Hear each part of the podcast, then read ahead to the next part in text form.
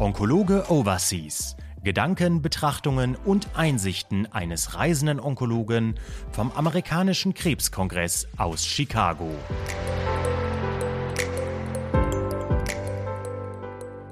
Liebe Zuhörerinnen und Zuhörer, liebe daheimgebliebene, ich darf Sie wieder ganz herzlich vom amerikanischen Krebskongress, also dem Kongress der vier Buchstaben, den wir nicht nennen dürfen, sonst werden wir hier nämlich ausgepiepst, ganz herzlich begrüßen. Ich freue mich wirklich wahnsinnig wieder hier äh, dabei zu sein und vor Ort für Sie ähm, die neuesten Daten in lockerer Art und Weise zu diskutieren.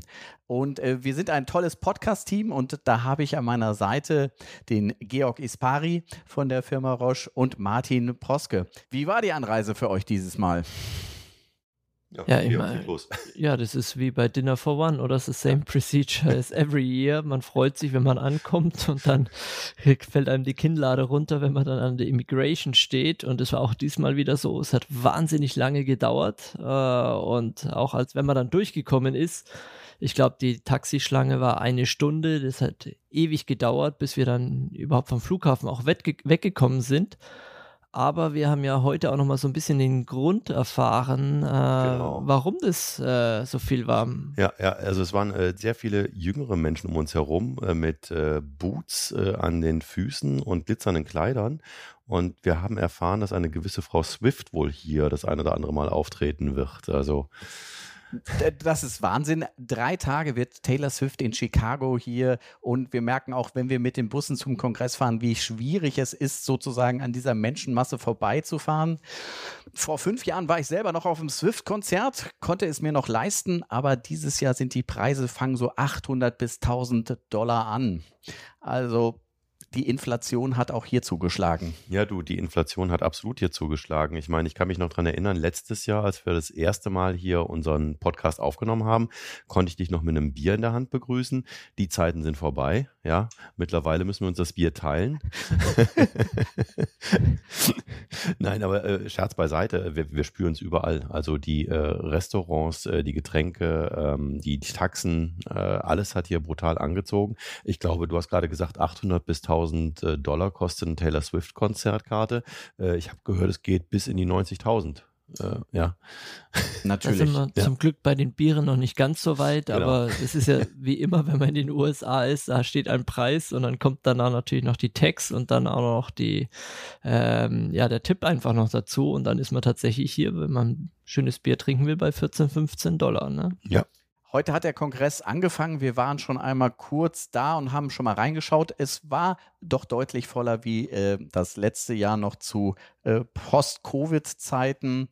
Und ähm, äh, was ich auch ganz angenehm äh, empfunden habe, ist, Anscheinend ist äh, bei den Amerikanern auch angekommen, dass es den Klimawandel wirklich gibt. Denn irgendwie habe ich das Gefühl, es war nicht auf ähm, 14 bis 15 Grad heruntergekühlt, die Kongresshallen, sondern es war wohl temperiert. Oder wie habt ihr es empfunden? Ja, also äh, ich bin ja eigentlich bekannt dafür, dass ich immer mit zwei, drei Schals über den äh, auf oder da sitze. Ich hatte meinen Schal auch in der Tasche dabei und ich habe ihn nicht einmal rausholen müssen. Also insofern, ja, du hast recht, die Räume sind um einiges wärmer.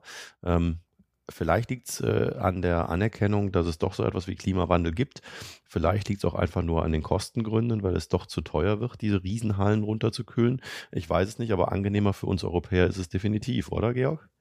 Ja, auf jeden Fall. Und äh, Mai, wir haben dieses Mal Bombenwetter. Also es regnet nicht, es ist nicht kalt, es, ist, es schwankt nicht zwischen 33 und 12 Grad hier in der Stadt. Das hatten wir alle auch schon erlebt, sondern es ist richtig schön.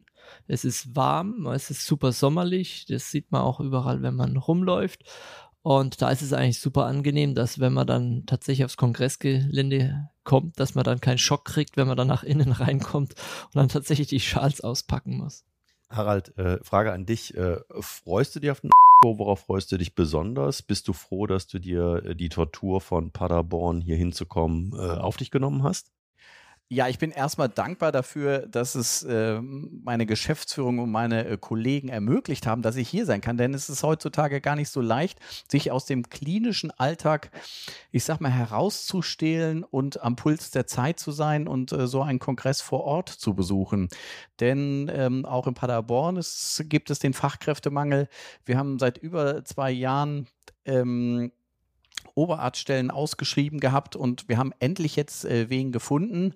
Ich habe ja auch äh, verzweifelt für unseren Podcast Onkologin gesucht, um äh, mit denen äh, zu diskutieren. Und ja, ich habe welche gefunden, die auch hier vor Ort sind. Da freue ich mich auch schon ganz besonders drauf. Ähm, also ähm, ich bin einfach ähm, froh, freue mich, dass ich hier sein kann, ähm, die neuesten Daten zu diskutieren. Und auf eine schöne Zeit bei ja, schönem Wetter.